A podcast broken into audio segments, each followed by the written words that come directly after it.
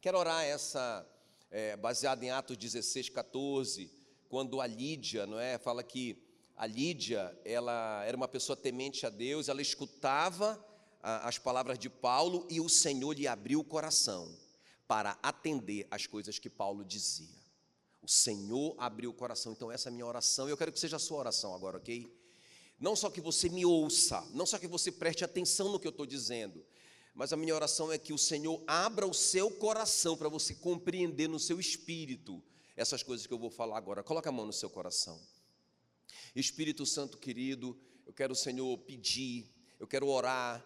Eu tenho certeza, o Paulo estava orando ali pela Lídia, ela era uma pessoa estratégica para a expansão do evangelho, do reino. Senhor, e o Senhor atendeu a oração de Paulo e o Senhor abriu o coração de Lídia, ela conseguiu entender, ela conseguiu aplicar, ela se entregou completamente ao Senhor naquela manhã.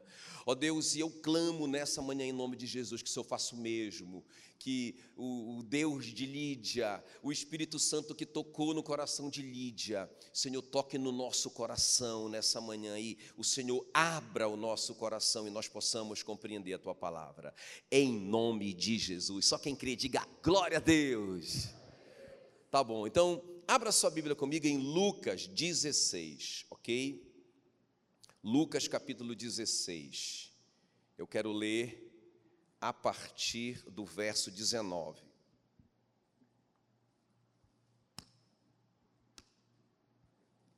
Lucas 16, 19. Ok?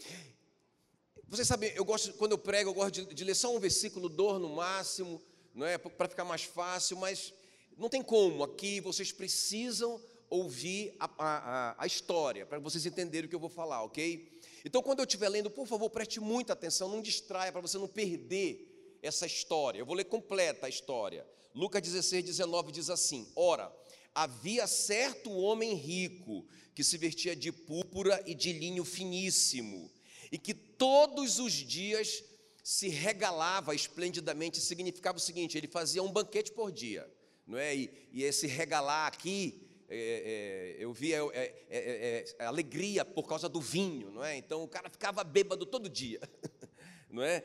Enchia a cara todo dia. Havia também certo mendigo chamado Lázaro, coberto de chagas, que jazia à porta daquele. Ou seja, esse jazia aqui significa que ele estava morrendo ali, não é? Ele desejava alimentar-se das migalhas que caíam da mesa do rico. E até os cães vinham lamber-lhe as feridas.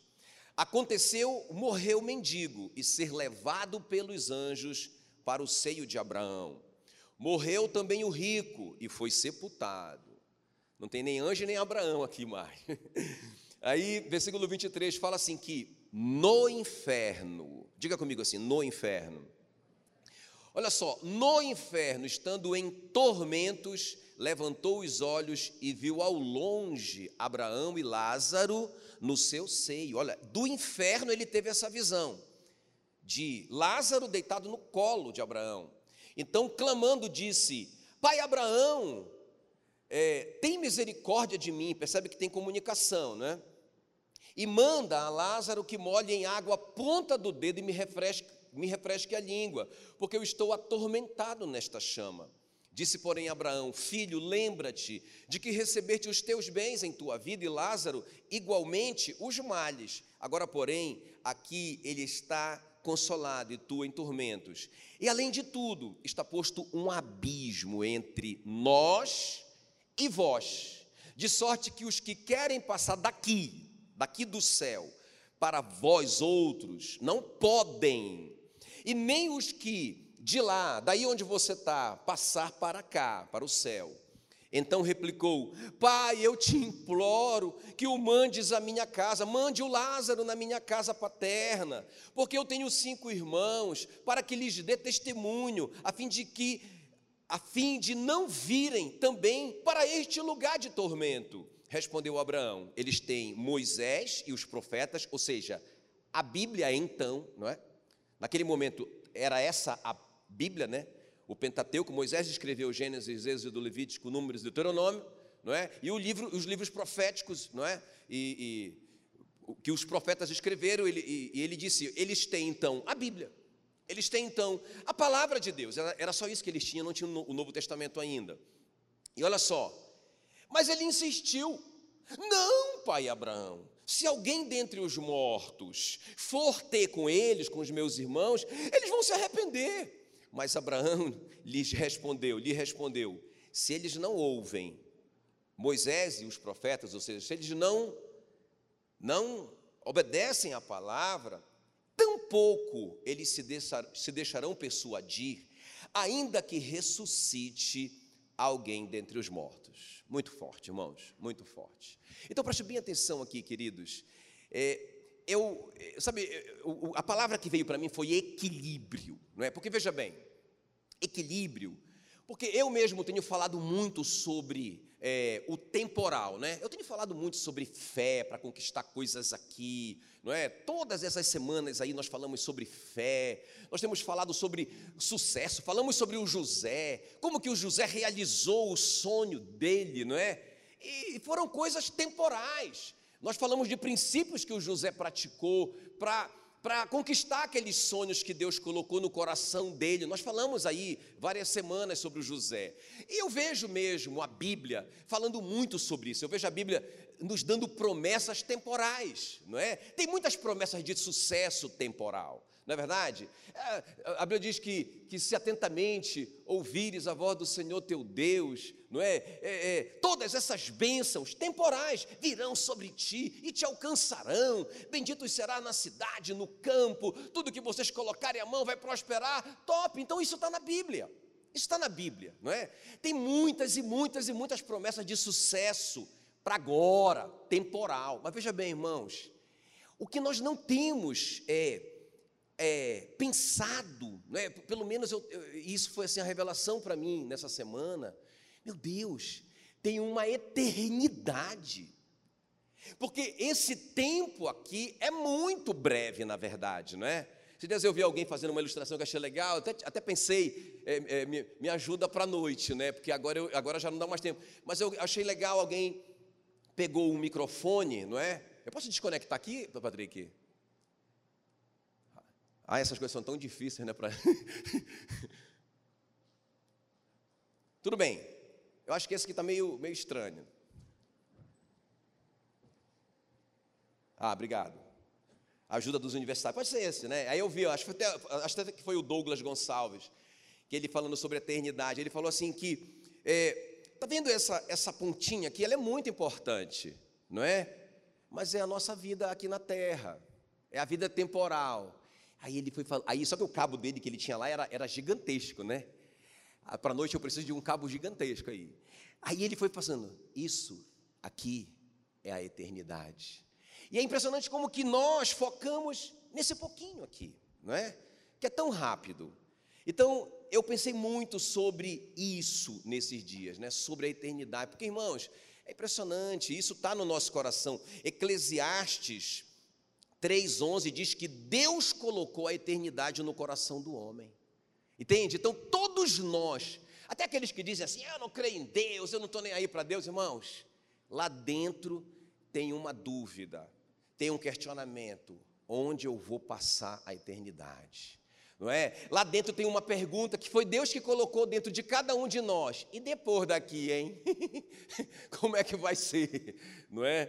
Então, é, eu acho interessante quando é, Jesus fala ali, chama os discípulos em Lucas 18 e fala para eles o que vai acontecer porque eles deixaram tudo e seguiram Jesus, não é? Aí é, Jesus fala tantas promessas para eles e o Pedro diz assim: Senhor, e, e nós? Nós deixamos tudo, deixamos é, é, terras, deixamos todas toda a nossa vida para te seguir, o que é que vai acontecer com a gente? Aí Jesus responde assim: vocês receberão ainda nesta vida muito mais, ou seja, bênção temporal. Sempre tem bênção temporal quando a gente segue a Jesus. Mas, mas o que, é que ele fala? E no porvir vocês receberão vida eterna. Aí a gente fala pouco. Vida eterna, não é? Então eu quero assim, meu tema com vocês nessa manhã é eternidade. Só isso eu procurei tantas palavras para juntar com a eternidade, mas eu descobri que a eternidade é suficiente. Sabe, eu quero que vocês saiam daqui pensando nessa palavra, só ela. Eternidade. Diga comigo, eternidade. Eternidade. Então a gente tem que fazer uma reflexão hoje, irmãos, sobre a eternidade. Deixa eu falar uma coisa interessante que eu descobri nesses dias. Ninguém falou mais sobre o julgamento, não é? Do que Jesus. Irmão, ninguém falou mais, e Jesus falou tanto sobre o julgamento, ninguém falou mais sobre o inferno, acredite se quiser, do que Jesus. Não é? Não, pastor, não pode falar sobre o inferno. Irmãos, mas se o meu Senhor falou mais do, do inferno do que do céu, não tem alguma coisa estranha aí? Isso não é uma mensagem subliminar para eu atentar para essas coisas? Irmãos, então Jesus, ninguém falou. Jesus, o Paulo, Paulo falou um pouquinho sobre o inferno, mas não dá para a gente fazer um estudo sobre isso, não é? O apóstolo João falou bastante sobre o inferno em Apocalipse. Mas, irmãos, só com os ensinos de Jesus sobre o inferno, nós temos a doutrina do inferno, que é muito importante. Se nós arrancarmos isso da Bíblia, não, não, não, não. Eu vou ler a minha Bíblia, mas sem inferno. Você, você, você rasgou a Bíblia. Ela não serve mais para nada, porque é uma doutrina muito poderosa e Jesus bateu muito forte nisso. Quer ver alguns exemplos do que Jesus disse? Não é? É muito texto, ele falou, olha, para Mateus 5, 29, ele disse, se o teu olho te faz tropeçar, arranca-o e lança-o de ti, pois te convém que se perca um dos teus membros e não seja todo o teu corpo lançado no inferno. Foi Jesus que disse isso. Ninguém teve mais amor, gente. Eu quero, te, eu quero te dizer o seguinte: ninguém teve mais amor do que Jesus, mas ninguém falou mais do inferno do que ele. Por quê? É justamente porque ele nos ama, que ele falou muito sobre isso, para a gente sair fora dessa, não é? Lá em Mateus 7,19 ele diz: Toda árvore que não produz fruto será cortada e lançada no fogo. Em Mateus 8, 12 ele disse que os filhos do reino serão lançados para fora, nas trevas, ali haverá choro e ranger de dentes. Eram muitas pessoas que diziam: Não, eu sou judeu, sou do reino, estou garantido. E ele diz: Não, não, não, não, vocês vão se surpreender. Muitos virão de longe, que, que nem são judeus e entrarão, mas muitos que estão dizendo: Eu sou filho, não vão entrar, vão ser lançados nas trevas. Irmão, quem disse isso? Quem disse isso? Ei, foi o seu Jesus que disse isso. Foi Jesus que disse isso. Mateus 13, 40 ele diz: Pois assim como o joio é colhido e lançado no fogo, assim será na consumação do século. Ele vai separar o joio do trigo, e o, e o joio vai ser lançado nas trevas. Meu Deus do céu, ali aquela parábola né, do, é, do dos bodes e das ovelhas, os bodes para a esquerda e, e, as ovelhas para a direita. Por isso que a gente não pode, esse negócio de esquerda não é de Deus, não. Então veja bem, e, irmãos, e, e olha aqui para mim, ó. E quem contou essa parábola do rico e do Lázaro? Quem foi? Hein? Foi Jesus. E deixa eu te dizer uma coisa. Na verdade, na verdade, escuta o que eu vou te dizer, isso que é importante. E a gente fica falando parábola do rico e do Lázaro, mas em nenhum lugar diz que é uma parábola. Em nenhum lugar diz que é uma parábola. Não é? Porque a gente é, lê essa história e a gente determinou na nossa cabeça que também deve ser uma parábola, porque Jesus contava muita parábola. Mas um detalhe importante aqui: e nenhuma parábola que Jesus contou, ele falou nomes de pessoas, porque era uma parábola, era uma história que ele, que ele criou para ensinar um princípio. Essa história, na verdade, que não é uma parábola, é uma história, porque ele fala o nome do Abraão, ele fala o nome do homem chamado Lázaro. Então Jesus foi testemunha, porque ele é Deus, no, no, mundo espiritual, no céu, ele viu toda essa história. Então, irmãos, é muito, muito, muito importante a gente fazer uma reflexão sobre isso. Veja bem, é, eu, quero, eu quero ver com vocês por que, que o rico foi para o inferno. Só são duas coisas, é uma, é uma palavra de dois pontos. Por que, que ele foi para esse lugar de tormento? Por que, que ele foi para o inferno? Porque ele era rico? Irmão, claro que não. Se, se todo rico fosse para o inferno, o Abraão foi, foi um homem riquíssimo, o Jó foi o homem mais rico do Oriente, não é? A Esté foi riquíssimo, Davi também foi muito rico. A Bíblia diz que Deus amava o Salomão, amava o Salomão, não é? O nome dele, Deus chamou ele de Gedidias, porque significa amado do Senhor. Ele amava o Salomão e deu para o Salomão muita riqueza. Então, irmão, ele não foi para o inferno porque ele era rico. É? O José também, nós vimos na semana passada, um homem muito rico. Ele não foi para o inferno porque ele era rico. Então, esse rico aqui não foi para o inferno porque ele era rico, mas ele foi porque ele desprezou duas coisas muito importantes. E é sobre isso que eu quero conversar com vocês aqui. Amém, queridos? Muito, muito, muito importante. É claro que, é, é, na verdade, veja bem, ele tem algo que acaba virando uma pedra de tropeço na vida dele. No caso dele, foi a riqueza. Não é por quê? Porque ele tinha tanta grana, tanta grana, que ele acabava se ocupando demais com essas festas. Quem está comigo? Não é? E isso acabou é, ocupando um tempo dele que ele não tinha mais tempo com Deus. Ele não orava mais, apesar de ser um judeu que conhecia a palavra de Deus, mas ele parou de buscar a Deus, ele parou de orar, ele parou, as coisas de Deus pararam de ser importantes para ele. Então, nesse caso, a riqueza para esse homem foi uma pedra de tropeço. Por isso que Jesus disse: Olha, é difícil um rico entrar no céu. Ele não disse que é impossível, ele disse que é difícil porque aquilo ali pode virar uma pedra de tropeço. Agora, irmãos, vocês concordam comigo que um pobre também pode ter pedra de tropeço? Claro, um pobre desesperado, que é, é, precisando de dinheiro, pode querer roubar, pode querer fazer uma coisa errada e também não vai para o céu porque ladrão não entra no céu. E aí?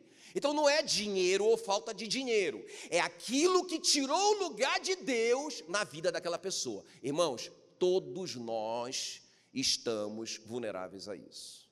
Quem está me entendendo? É. Ah, porque, pastor, às vezes eu li essa história e eu pensava, rapaz, isso não tem nada a ver comigo, porque eu não sou rico. Não, irmão, depois eu comecei a entender, peraí, tem coisas na minha vida que podem ocupar o lugar de Deus no meu coração, não é? Muito bem, então vamos ver comigo essas duas coisas que ele desprezou, e foi por isso, irmãos, que ele foi parar nesse lugar. Então, a primeira coisa que ele desprezou, ele desprezou o julgamento do último dia. Isso aqui é muito importante. Você sabia que, tem, que vai ter um julgamento? Hã? Você sabia? Você sabia que você vai estar diante do juiz, pam, sozinho, você vai estar diante do juiz, pá, não é? Claro, vai ter uma plateia lá, né? Os, os que já, os redimidos vão estar lá. Aí vai aparecer um telão, tum. Entendeu? e aí vai aparecer a sua história lá. Não é? Você sabia que. Eu vou te mostrar isso aqui. É, olha o que diz então aqui é, Lucas 16, 27. Então, a primeira coisa que ele desprezou, o julgamento do último dia. Então, ele não foi para lá porque ele era rico. Ele foi para lá porque ele, em primeiro lugar, desprezou o julgamento do último dia. Versículo 27 do capítulo 16, que nós lemos, diz assim: Olha, então replicou: Pai, eu te imploro que o mandes à minha casa paterna. Não é? Ele já estava lá no inferno e pediu para o Abraão para enviar o Lázaro lá na casa dos pais dele, porque tenho cinco irmãos, para que lhes dê testemunho a fim de não virem também para este lugar de tormento. Respondeu Abraão: Eles têm Moisés e os profetas, ouçam-nos mas ele é, insistiu: não, pai Abraão, se alguém dentre os mortos for ter com eles, arrepender-se-ão. Abraão, porém, lhe respondeu: se não houve a Moisés e os profetas, tampouco se deixarão persuadir, ainda que ressuscite alguém dentre os mortos. Irmãos, escuta bem o que eu vou te falar, olha aqui para mim, está todo mundo comigo aqui? Irmãos, vai ter um julgamento. Então, eu, eu, eu, eu não quero que vocês, né? Tipo assim, a pessoa está ali na Está ali naquele momento ali, aí chama lá, Josiel. Aí o Josiel olha para mim e diz assim: O que é isso aí, pastor? Aí eu digo: Ah, Josiel, o julgamento. Tô, a gente está lá já.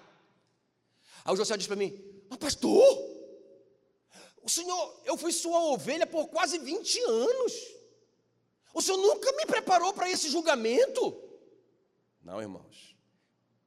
É isso, que eu, é, é isso que eu tenho que fazer hoje, nessa manhã aqui. Quem está me entendendo? Você tem que estar pronto. Quem está me entendendo? Então, agora veja bem, olha só, irmãos, deixa, deixa eu te mostrar aqui, ó, 2 Coríntios 5,10. Deixa eu te mostrar que tem um julgamento, porque importa que todos nós, diga todos nós. Diz, isso, isso inclui a mim. Aponta para você aí. Todos nós, inclui você. Compareceremos perante o tribunal de Cristo, para que cada um receba segundo o bem ou o mal que tiver feito por meio do corpo, ok? Diga, vai ter um julgamento. Diga, todos nós vamos passar, ok? Calma lá. Mateus 7, 21, não é? Jesus diz assim, irmãos, e é só Jesus que vai, falar, vai falando sobre isso, praticamente é só Jesus, Jesus, Jesus, Jesus. Porque é importante, Mateus 7, 21, nem todo que me diz Senhor, Senhor, entrará no reino dos céus, mas aquele que faz a vontade do meu Pai que está nos céus. Muitos naquele dia, é o dia do julgamento hão de dizer-me: Senhor, Senhor, porventura, não temos nós profetizado em teu nome, e em teu nome não expelimos demônio, e em teu nome não fizemos muito milagre? Então lhes direi explicitamente: Nunca vos conheci, apartai-vos de mim, os que praticais a iniquidade. Quem está comigo aqui, ó? Então, irmãos, veja bem o que eu estou te dizendo aqui. Esse nível de crentes aqui, se eu perguntasse aqui nesse pequeno grupo, que nós estamos falando aqui, né? É, é, aqui não tem nem 100 pessoas. Vamos dizer que eu perguntasse: quanto de vocês já expulsaram um demônio? Irmão, eu tenho certeza que talvez 20% de vocês, no máximo, teriam, é, já tiveram essa experiência. Se eu perguntasse aqui para vocês, quantos de vocês já profetizaram para alguém? E se eu perguntasse para vocês, quantos aqui já pregaram o Evangelho? Estou percebendo que essas pessoas que estão ali, diante do julgamento, são pessoas que tinham um nível de relacionamento com Jesus acima da média. Quem está comigo? Nós não estamos falando aqui de visitantes de igreja. Nós estamos falando de pessoas que tinham um compromisso com Jesus e se surpreenderam. São aqueles que estão enganados, né? São aqueles que estão dizendo: peraí, Senhor, como assim? O Senhor está dizendo que eu vou ser lançado no, no lago de fogo, junto com Satanás. O Senhor está dizendo isso para mim? Tô, meu filho. Mas eu, eu pregava o evangelho, eu expulsava capeta, eu profetizava, eu fazia milagre no teu nome. Anjo, pega ele aí, amarra ele, lança ele nas trevas. Ele está fora. Quem está me entendendo? Quem foi que disse isso? Tem um julgamento ou não tem? Hebreus 9, 27 diz: Assim como aos homens está ordenado morrer uma só vez. Quantas vezes morre? Esse, vai nesse papo, vai nessa conversa fiada aí, né? Vai nessa conversa fiada, não, vai morrer, aí depois vai reencarnar, aí vai aperfeiçoar, aí depois morre de novo, aí quando tiver bem arrumadinho, aí beleza. Isso, é, isso é mentira do diabo. A Bíblia diz que vai morrer uma só vez e depois vem o juízo. Está aqui, ó. Depois disto vem o juízo. Agora escuta bem. Hebreus 6,2 diz que o resultado do juízo é eterno. Digo, diga, o resultado do juízo. Então, irmão, lá não tem esse negócio de, não, eu vou apelar. Segunda instância, igual no Brasil, né? Tem até a décima instância. Não é? Só pode prender depois da décima instância. Eu estou brincando, né? Estou exagerando. Mas, irmão, não tem isso. Quando o juiz bateu o martelo, pá, condenado, tchau, acabou, está condenado. Agora vamos lá, presta bem atenção aqui, vamos, deixa eu voltar aqui para o rico, deixa eu voltar para o rico. Qual que é a base do julgamento lá, irmão? É importante a gente saber a base do nosso julgamento. João 12, 48, quer ver? Acompanha comigo aqui, ó. Quem me rejeita e não recebe as minhas palavras, diga as minhas palavras. Diga assim: quem não recebe as minhas palavras Diga mais forte: quem não recebe as minhas palavras, tem quem o julgue. Ou seja, a própria palavra que tenho proferido, essa o julgará no último dia. Irmão, quem é que vai nos julgar? Hã? A palavra. É por isso que eu falo tanto sobre a palavra. Quem vai te julgar é a palavra. Então veja bem, o que tem a ver isso com o Lázaro? Irmãos, o Lázaro, ele está muito, muito fora da palavra, irmãos. Muito fora da palavra. Entende o que eu estou falando? O cara está lá na porta da casa dele e ele não lembra que a palavra diz: Bem-aventurados os misericordiosos, porque serão chamados, porque, porque alcançarão misericórdia. Quem está me entendendo? Ele não lembra, ele está sendo julgado pela palavra. O cara está lá na frente da casa dele e ele não lembra de Provérbios 11, 20, 25, que diz assim mesmo: aquele que dá de beber será descedentado. E não lembra. Então ele está sendo julgado pela palavra. Ele desprezou a palavra, esse camarada. Ele estava tão ocupado, olha aqui, ó. Ele estava tão ocupado gastando o dinheiro dele, e com as festas e com o prazer, que ele não sabia o que estava na palavra. Ele não conhecia a palavra. Agora que ele está no inferno, aí ele diz assim mesmo: ah, Senhor, ah, pisei na bola. Agora, eh, manda lá, manda o Lázaro lá, para ele dizer mesmo que tem inferno e que tem esse lugar de tormento. Manda o Lázaro lá, porque eu não acreditei quando me falaram. Eu desprezei a palavra. Quando pregaram para mim, eu não estava nem aí. Eu tirei foi onda.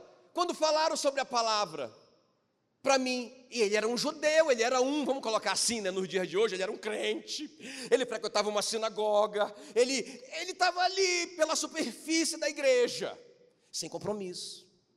Então ele não sabia princípios, como a Ana Lídia falou, não é? Ele não sabia princípios da palavra. Mas, irmãos, isso não tirou ele de lá. Quem está me entendendo? Agora ele está preocupado com os irmãos, porque os irmãos dele estão na mesma dele. Vocês estão me entendendo ou não?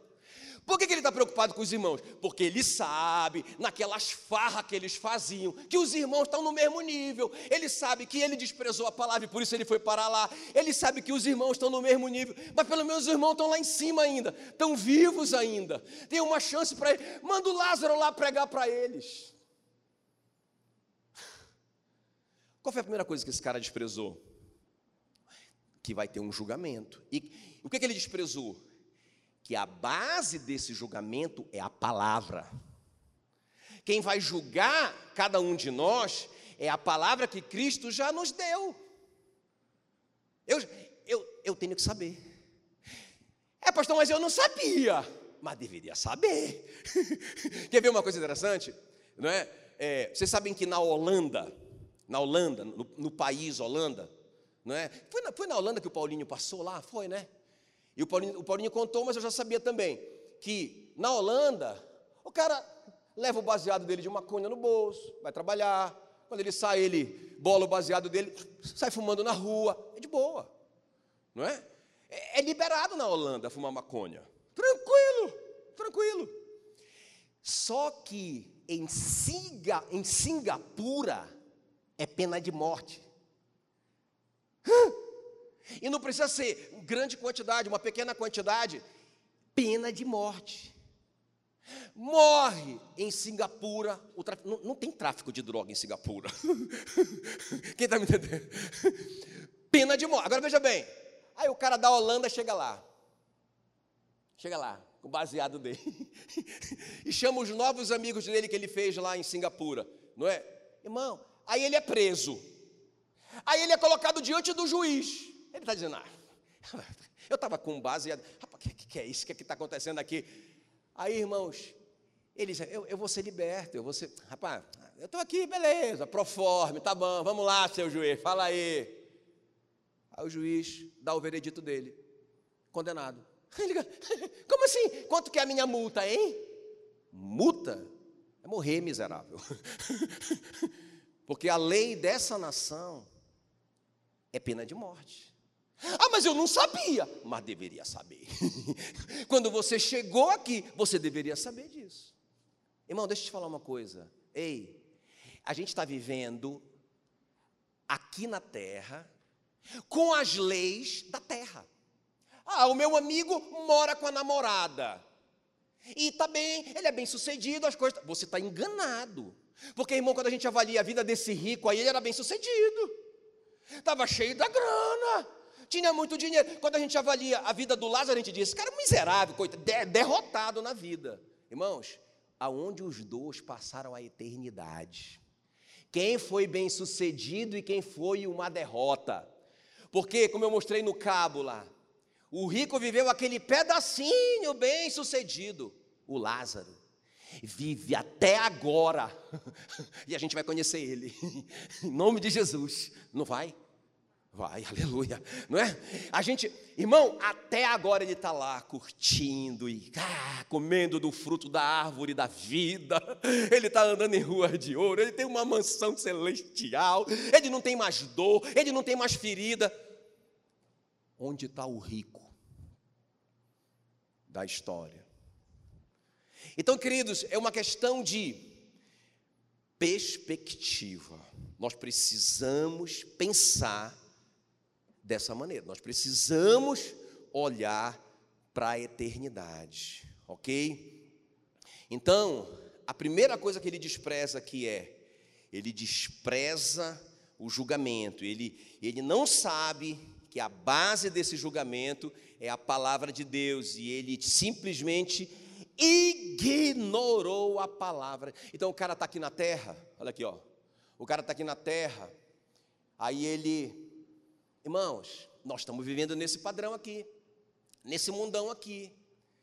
Aí, pastor, todo mundo, ah, é só uma, uma, como é que se diz, uma é, é um subornozinho, mas é uma coisa muito suave, é para uma causa melhor. Irmão, ei, ei, as leis do reino diz assim, ó, o, o, o, o ladrão não entra no céu. Meu Deus do céu, quer ver? Olha só, Apocalipse 21, 8. Quanto, porém, aos covardes, aos incrédulos, aos abomináveis, aos assassinos, aos impuros. É só uma pornografiazinha. Eu só sou viciado em pornografiazinha. O que, que tem de mal nisso? É só. É impureza. Poxa, mas é muito duro isso. Vocês estão me entendendo? Quem está comigo aqui? Peraí, pastor, mas eu sempre aprendi que a salvação é pela fé. É de graça mediante a fé. É verdade. Mas, irmãos, é assim: olha, se você é salvo, o Espírito Santo que está dentro de você vai contender com o pecado dentro de você.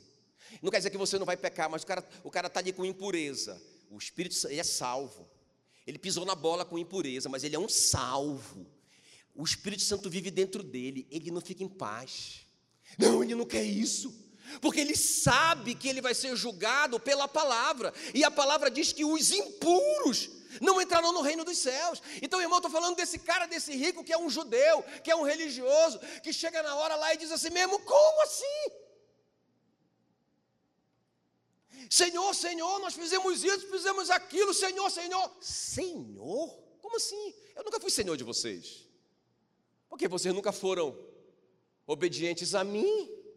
Eu nem conheço você, na verdade. Mas nós estávamos na igreja. Nós éramos salvos. Então aí entra naquela questão: perde ou não perde salvação? Irmão, eu nem entro nessa questão. Não é essa a questão, a questão é se eu sou salvo. Porque se eu sou salvo, se o Espírito Santo veio morar dentro de mim, se eu sou um filho de Deus, porque a Bíblia diz que aqueles que receberam Jesus como Senhor, foi-lhes dado o poder de serem feitos filhos de Deus, eu sou parecido com meu Pai. Eu tenho o temor de Deus no meu coração. E não quer dizer que eu não peco, mas quando eu peco, eu confesso e eu deixo e eu alcanço misericórdia. O que não dá para viver, gente, é a gente pensar. É isso que eu vim aqui te, te avisar, gente. Perdão, olha, me perdoe, por favor. Mas a gente viver assim, não, beleza, tá tudo certo, tá tudo bem numa boa, ah, beleza, tô pronto. E aí quando chegar a hora de ser julgado pela palavra, irmão, você descobrir que você nem sabia sobre a palavra. Você nem sabia disso. Entende? Ah, é, mas foi só uma mentirinha. Mentirinha, não tinha nada demais. Mas está lá na palavra que você vai ser julgado por ela, Apocalipse 21, 8. Os mentirosos não entraram. Fala assim, olha, fala assim que os mentirosos, a sua parte é no lago de fogo junto com Satanás. Eu não estou dizendo, ah, pastor, eu já menti aí. Não estou falando isso, falando assim. O que, é, o que é um mentiroso? É alguém que continua na prática da mentira. Ah, então é isso que me salva a obra? Claro que não, irmão. Mas se você é salvo, você, você entendeu isso e você não está mais nessa. Sai fora. Tem alguém me entendendo ou não? Muito forte, né, irmãos? Lembra daquele cara? De novo, Jesus. É só Jesus que fala sobre isso. Lá em, em, Lucas 12, não é? Tem um cara, né? Lá, lembra daquele cara lá, né? Que ele começa, é, rapaz, eu estou muito rico. E aí ele começa aumentar os celeiros dele, e ele compra mais terra e faz mais celeiros, e ele colhe. Sucesso! Sucesso! E rapaz, ele não tem mais onde guardar o dinheiro dele. Aí depois que ele consegue guardar tudo, ele está empanturrado de dinheiro. Aí ele diz assim: agora eu tenho o suficiente para viver muito regaladamente. Aí Jesus diz: louco, você está louco. Irmãos, então é loucura a gente não pensar na eternidade. Jesus diz assim: olha, você está louco, porque essa noite te pedirão a tua alma, tu vai morrer. E o que, que você guardou lá no céu? Porque aqui você está rico, mas lá você não tem nada. Não, irmãos, a gente tem que parar para pensar.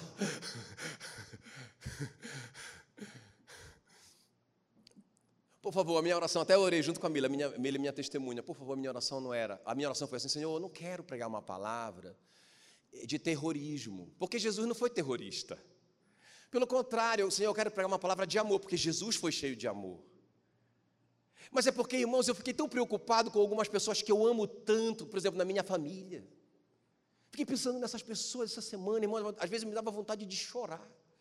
Desesperado de pensar aquela pessoa que eu amo tanto, que é tão importante para a minha história, para a minha vida, vai estar longe de mim. E sabe, não somente isso, irmão, vai estar num lugar terrível. Num lugar terrível. E isso tocou demais meu coração. Eu comecei a entrar em crise. Eu disse: não, nós precisamos falar para as pessoas isso. A gente não pode viver nessa de, ah, sucesso, vamos lá, vamos ficar rico, vamos ganhar dinheiro, vai dar tudo certo e tal. Beleza, isso vai acontecer mesmo, e Deus quer que aconteça. Mas, mas meu irmão, nós precisamos considerar a eternidade. Tá bom? Então a primeira coisa aqui, esse cara diz prezou o dia do julgamento. Então, quando a gente pensa assim, irmãos, vai ter um julgamento e eu vou prestar conta, isso, por isso que Jesus falou muito sobre isso, porque isso, vocês concordam que isso norteia a minha vida? Concorda? Não vai ter, eu vou ser julgado. Espera aí, eu podia ter ajudado aquela pessoa. Cara, eu vou ser julgado por isso, não, eu vou ajudar. Eu vou contar uma mentirinha aqui só para resolver logo isso e tal. Cara, eu vou sair dessa situação aqui na terra, mas eu vou ser julgado por essa mentira. Não, eu vou falar a verdade. Sabe, coisas pequenas. Ontem a gente estava no mercado e a Mila foi me passar o iogurte, caiu o iogurte no chão. E trincou o iogurte. Não é? E aí a, a, a gente colocou de volta ali na, na estante. Irmão, quando eu fui pagar, eu não consegui. eu não consegui pagar. Porque, porque irmãos, é um iogurte que é um e pouco. Mas eu me senti enganando aquela pessoa, não é? Aí eu fui lá com a caixa e disse: Olha, é, passa mais um iogurte aqui, por favor, tá? Ela, por quê? Eu disse: Porque eu quebrei um lá dentro. Ela disse: Não, não precisa. Não, pode ficar tranquilo. Você quer pegar lá o iogurte quebrado? Eu falei: Não, não quero. Não, mas eu não preciso, mas eu quero pagar o iogurte. um real. Mas, irmãos, eu não estou nem aí para o que vai acontecer aqui. A minha preocupação é o que vai acontecer lá, porque eu sei, eu vou estar diante do julgamento.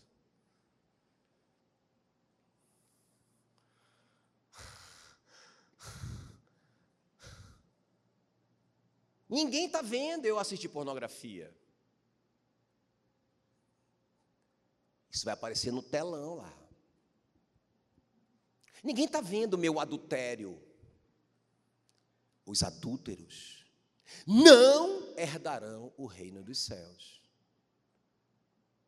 Você vai ser julgado pela palavra e eu também. Não sabia. Ah, não sabia? Então comece a ler a sua Bíblia. Porque você não vai ser dispensado porque você não sabia. Tá bom? Vamos avançar? A segunda coisa para a gente terminar, é só dois pontos, tá, gente? Nossa, eu nunca vi essa igreja tão calada, tão séria.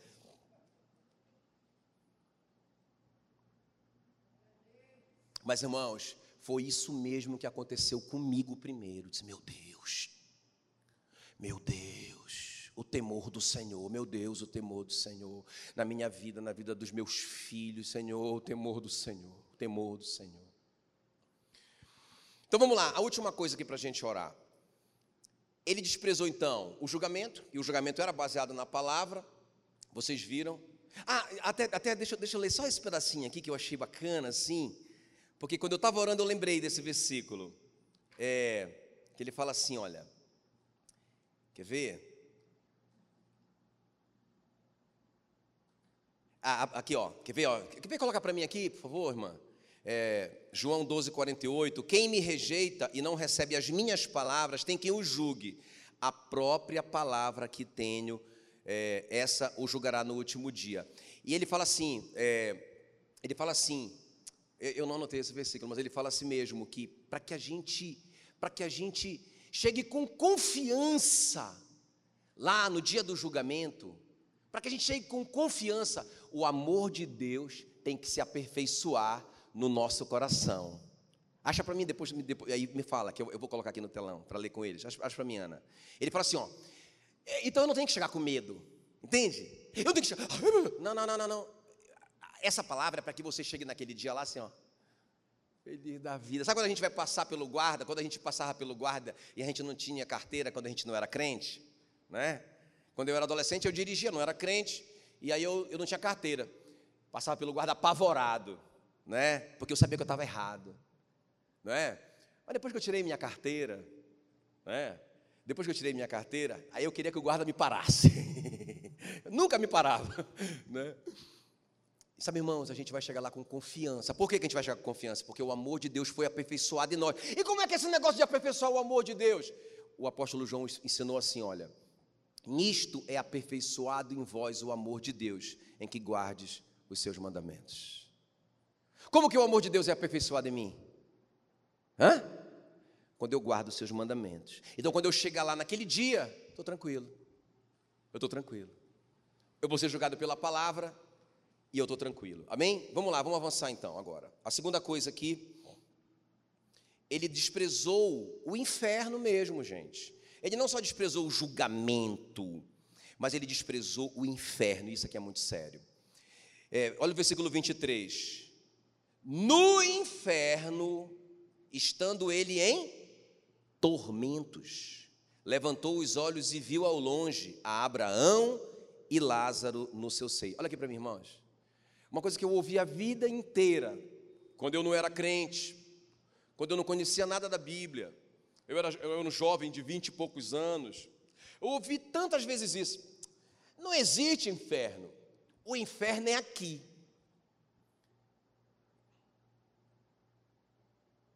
Quem está quem tá, quem tá me ouvindo? Irmão, isso é uma mentira de Satanás. Porque chamar isso aqui de inferno é ingratidão, no mínimo. No mínimo. Ah, pastor, mas o senhor não sabe a minha vida. No mínimo é ingratidão. Isso aqui é o paraíso, meu irmão. Isso aqui é o paraíso. Isso aqui é a praia. Eu vou te mostrar o inferno. Em tormentos. Em tormentos.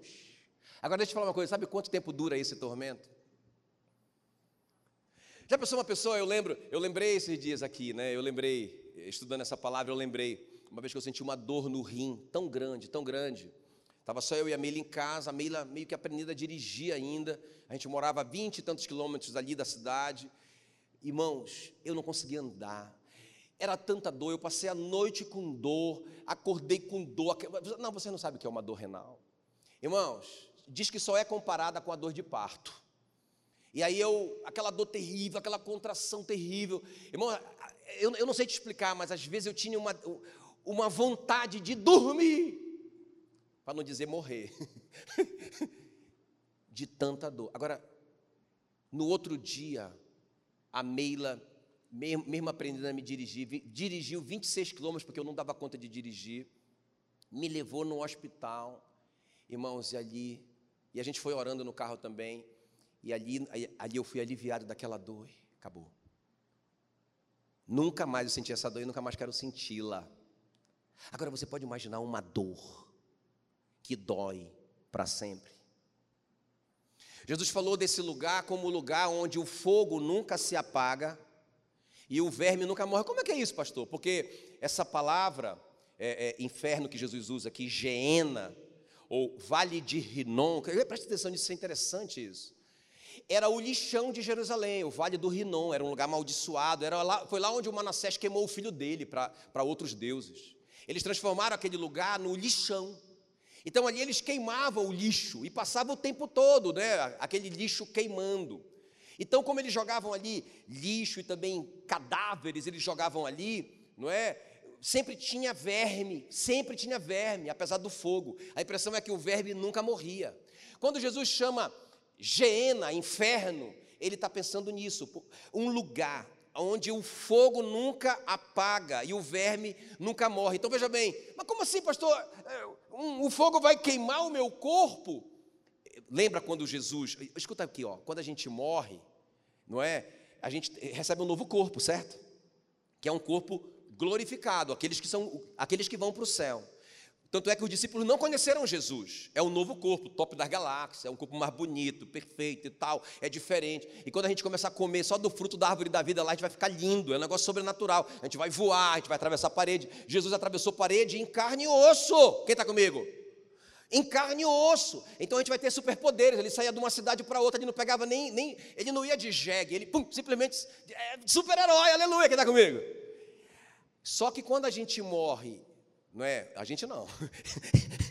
eles, quando eles morrem e vão para baixo, eles também recebem um novo corpo. Esse corpo nunca morre. Diga misericórdia. Esse corpo nunca queima. Ele só sente a dor da, da, da queimada. O verme come e ele volta ao normal. O verme come e ele cresce, ele come e ele cresce. Só dura para sempre. Quem foi que falou isso, irmãos? De onde que nós temos essa informação? Fala, fala para mim. Quem foi que nos deu essa informação? Diga assim: foi o amor. Porque Jesus é amor. O amor nos deu essa informação. Tem alguém me ouvindo? Vamos continuar, versículo 24. Então ele estava lá em tormentos, levantou os olhos e viu ao longe Abraão e Lázaro no seu seio. 24. Então, clamando, disse: Pai Abraão, tem misericórdia de mim, e manda Lázaro que molhe em água a ponta do dedo e me refresque a língua, porque estou atormentado nesta chama. Agora olha aqui para mim, irmãos. Vocês estão percebendo que o, que o rico está lá, não é? E ele está tão desesperado. O que é que ele pede? O que é que ele pede? Diga misericórdia. Ele disse assim: tenha misericórdia de mim. O que é misericórdia? A palavra é, é formada por duas palavras: míseros e cardia, que é coração. Míseros cardia, ou miseros cardia, é colocar o coração na miséria do outro. O que ele diz é: Deus de misericórdia, tenha misericórdia de mim. Só tem uma notícia para ele: não tem mais misericórdia lá. Quem está me entendendo? Romanos 2, 4 diz: Vocês desprezaram a riqueza da bondade e da tolerância e da longanimidade, ignorando que a bondade de Deus era para conduzir vocês ao arrependimento. Irmão, ninguém vai poder dizer: Senhor, que Deus é esse que me manda para o inferno, irmão. Cada dia que nós vivemos foi uma bondade de Deus, foi misericórdia de Deus. Era para a gente perceber isso e dizer: Meu Deus, eu me arrependo, porque Ele é tão bom para mim, apesar de mim. Eu faço tanta coisa errada com essa vida, eu, eu vivo errado e Ele não me mata. A Bíblia diz que as misericórdias do Senhor são a causa de nós não sermos consumidos. Ele nunca me mata, Ele é muito paciente comigo. Eu vou me arrepender agora. Mas a gente vive a vida inteira. Aí quando chega lá, Aí a gente vai dizer: Senhor, como que o Senhor faz uma coisa dessa? Tenha misericórdia de mim. Irmão, já era. Não tem misericórdia mais lá. Vocês estão me entendendo ou não? Um pouquinho de água. Eu acho interessante que Deus chama ele de meu filho. Oh, meu filho. Oh, meu filho, ele diz. Ah, eu, eu acho tão tremendo isso. Disse-lhe, porém, Abraão, no versículo 25: Meu filho, lembra-te de que recebeste Você tinha tanta água, tanto vinho, tanta comida, tanta coisa. Você não foi capaz de dar um pouquinho para o Lázaro. Você poderia ter ajudado esse camarada, rapaz. Você só pensou em você. Não tem mais misericórdia agora. Você já foi condenado. Prisão perpétua. Não tem água. Na verdade, não tem mais nada. Agora, sabe uma coisa que me toca demais aqui, irmão? Olha o versículo 25 aí comigo. Disse, porém, Abraão: Filho, lembra-te, diga lembra-te. Diga lembra-te. O que significa isso? Ei, no inferno, essas pessoas terão memória. Eles vão saber, caramba, o pastor Jackson chatão, ficava pregando sobre o inferno, e, e, eu ficava só pensando no meu coração, qual que é desse pastor falando do inferno aí? E não dei moral para ele. A minha mãe, minha mãe orava por mim, eu achava que ela era chata. Nós vamos, nós não, eles vão lembrar. Ele lembrou, ele lembrou. Ok, queridos? E o versículo 26, Abraão diz para ele: Além de tudo, está posto um grande abismo entre nós, de sorte que os que querem passar daqui para vocês não podem, e os que de lá e os de lá também não podem passar para cá. Irmão, para, então, de novo aquele engano do diabo mentiroso, né? Que ah não, até, até um, quando eu era criança, adolescente, né? Passava uma novela que falava de um era, era um cara que ele era muito mal na terra, muito mal. Aí ele foi para o inferno. Aí aparece ele no inferno e tal, mas lá no inferno, ele conheceu uma pessoa muito legal. E aí ele se arrependeu. Então aí ele recebeu uma chance de ir para o céu. Irmãos, o diabo miserável, mentiroso. Eu acho que muita gente que assistiu essa novela naquela época disse: rapaz, ah, beleza, quando eu chegar lá no inferno eu me converto. Ei, essa cela fecha para sempre. Não, não, existe isso. O veredito de Deus foi: os que estão aí não podem passar para cá. E os que estão aqui, ei, a sua mãezinha que te ama tanto, não pode aí te levar água, tá? Tem um abismo de separação. Tá bom, pastor, pelo amor de Deus, me fala logo como é que eu saio disso. Deixa eu terminar assim, né? De uma forma positiva, boa, né? Como que eu, como que eu nunca vou para lá? Está aqui, irmãos, Romanos 10, 13. Vamos, vamos acompanhar comigo isso aqui, ó. Todo aquele que invocar o nome do Senhor será salvo. Como eles invo... como porém invocarão aquele em quem não creem? Como crerão naquele de quem nada ouviram? E como ouvirão se não há quem pregue? Então eu quero te desafiar. Irmãos, pelo amor de Deus, pelo amor de Deus. Isso que me deixou desesperado essa semana. Aquela pessoa perto de você, irmão, que está caminhando para esse lugar de tormento eterno, onde não tem misericórdia, onde nada chega mais lá, onde ele vai ficar trancado para sempre, onde o, o fogo nunca acaba, o verme nunca morre, pelo amor de Deus. Se você não pregar para ele, ele não vai crer. Como crerão se não há quem pregue? Então, meu irmão, pelo amor de Deus, Ajude essas pessoas em nome de Jesus. Pregar o que, pastor? Romanos 1,16. Pois eu não me envergonho do Evangelho, porque ele é o poder de Deus para a salvação de todo aquele que crê. Quem está me entendendo? Então, é esse poder que vai tirar essas pessoas de lá. 1 Coríntios 1, 21. Aprove a Deus salvar os que creem pela loucura da pregação. Agora escuta bem aqui, irmãos. Que, que loucura da pregação é essa? Então não tenha vergonha do Evangelho, ele é o poder de Deus. Como que a gente pode viver, irmão? Imagina se você tivesse a vacina, a vacina para a Covid-19. Imagina se você ia guardar isso de alguém que você ama. Você tem a solução para essas pessoas não morrerem eternamente. Então, pelo amor de Deus, irmão, você não pode ter vergonha desse antídoto. Não é? Ele é o poder de Deus para salvar essas pessoas. Então, veja bem, é, é, é, a loucura da pregação. É, é uma loucura mesmo. Como assim loucura? Qual que é a loucura? É que Deus se fez homem e veio habitar entre nós. Eu, eu li uma vez um, um, um, artigo de um cara, ele, era um padre, sei lá o que, que ele era, da Igreja Católica, e ele, ele não acreditava nisso, que Deus se fez homem.